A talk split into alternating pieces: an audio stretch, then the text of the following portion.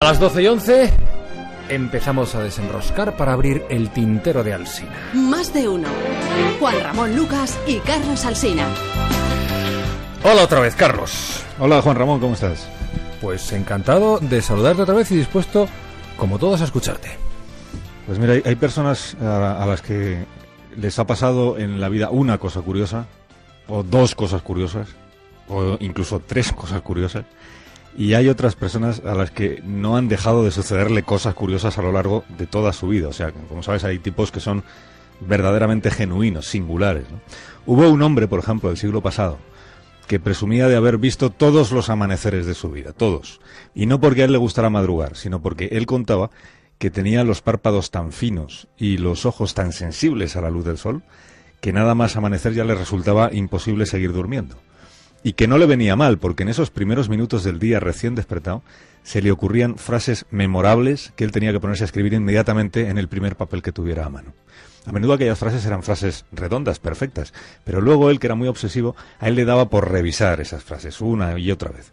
Tanto que, una vez contaba él, reescribió la misma página 39 veces. 39 veces. Era la última página de una novela, era el colofón de aquella novela, y cuando le reveló aquel secreto en un café de Madrid a un periodista que había venido a entrevistarle para el Paris Review, este, el periodista sorprendido, le dijo, ¿pero qué es lo que le obligaba a usted a reescribir tantísimas veces la misma página? Y el hombre le dijo, ah, lo que me llevaba a eso era encontrar las palabras correctas, que no es una cosa fácil. A este hombre escribir le daba de comer, pero también le hacía sufrir mucho, le, le, le cansaba escribir. Él se veía a sí mismo cuando llegara a la vejez como un anciano sabio que no se aburriría nunca. Él decía, me gustará contemplar a los boxeadores, los caballos, las damas, los toreros, los pintores y los hijos de su madre, sin tener que escribir una sola línea sobre ninguno de ellos. Porque aquellos eran los tipos por los que más afición sentía, ¿no? Los boxeadores, los caballos, las mujeres, los toreros, los pintores y los hijos de su madre. Él soñaba, o eso decía, con dedicarse a escribir cartas a sus amigos cuando se jubilara y demostrar que se puede seguir haciendo el amor con soltura hasta los 85 años.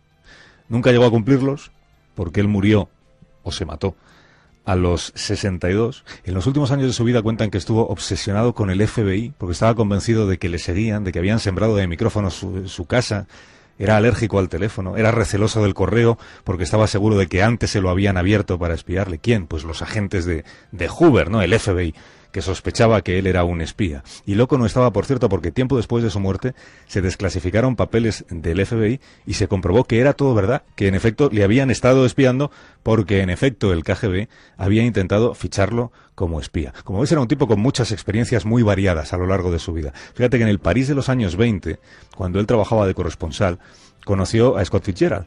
Le, conoció bastante. De hecho, le conoció del todo, porque una noche el escritor le confesó, bastante abrumado, que su esposa, llamada Zelda, se quejaba de que su pene era demasiado pequeño. Así que este hombre lo que hizo fue coger a Scott Fitzgerald, llevárselo al lavabo de caballeros para darle una opinión técnica, le dijo, ¿no? Una, una comprobación, una opinión de hombre de mundo. Y en efecto, Fitzgerald se quedó pues mucho más tranquilo porque este le dijo, no te preocupes que está perfecto, lo que pasa es que tú te lo ves desde arriba, el que el pene, y te parece más pequeño, pero haz una cosa, mañana te, te plantas en el Museo del Louvre, miras las estatuas de los hombres desnudos que hay allí, y al llegar a casa te contemplas en el espejo y comparas, y vas a ver que lo tuyo está perfecto. Y al autor del Gran Gatsby le pareció una buena idea y desde aquel día no volvió a preocuparse por el tamaño. Este tipo genuino como él le pasaron mil cosas, escribió muchas crónicas, escribió algunas novelas inolvidables y se pateó España con frecuencia. En Valencia es donde empezó a escribir Fiesta, una de sus novelas más famosas, siguió escribiéndola en una cervecería de Madrid y le dio el empujón definitivo en un hotel barato de Endaya. Y con esa novela, Fiesta, popularizó los Sanfermines, fundamentalmente en su país natal, que son o eran los Estados Unidos de, de Norteamérica. Ernest Hemingway. Ha sido de España y de Francia, cazador en África, residente en La Habana hasta que Castro nacionalizó propiedades norteamericanas, que fíjate, en aquella entrevista en un café de Madrid que le concedió al periodista George Plimpton siete años antes del suicidio de Hemingway, le dejó este remate provocador en forma de reflexión profunda sobre la labor de escribir. Le dijo, Hemingway, el mayor don que puede tener un buen escritor es, con perdón, un detector de mierda incorporado y a prueba de golpes.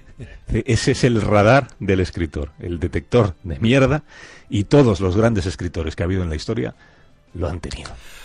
Debe ser la clave. Gracias, Carlos. Hasta mañana. Hasta mañana, a partir de las 6 de la mañana, aquí en Más de Uno en Onda Cero. Son las 12 y 16.